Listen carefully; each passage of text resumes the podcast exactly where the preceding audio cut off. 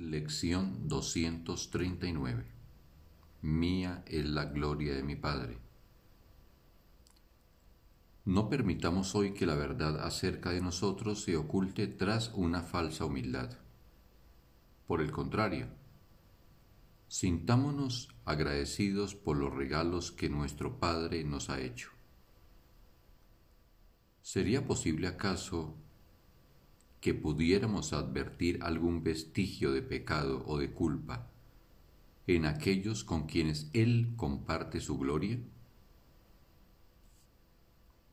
¿Y cómo podría ser que no nos contásemos entre ellos cuando Él ama a su Hijo para siempre y con perfecta constancia, sabiendo que es tal como Él lo creó?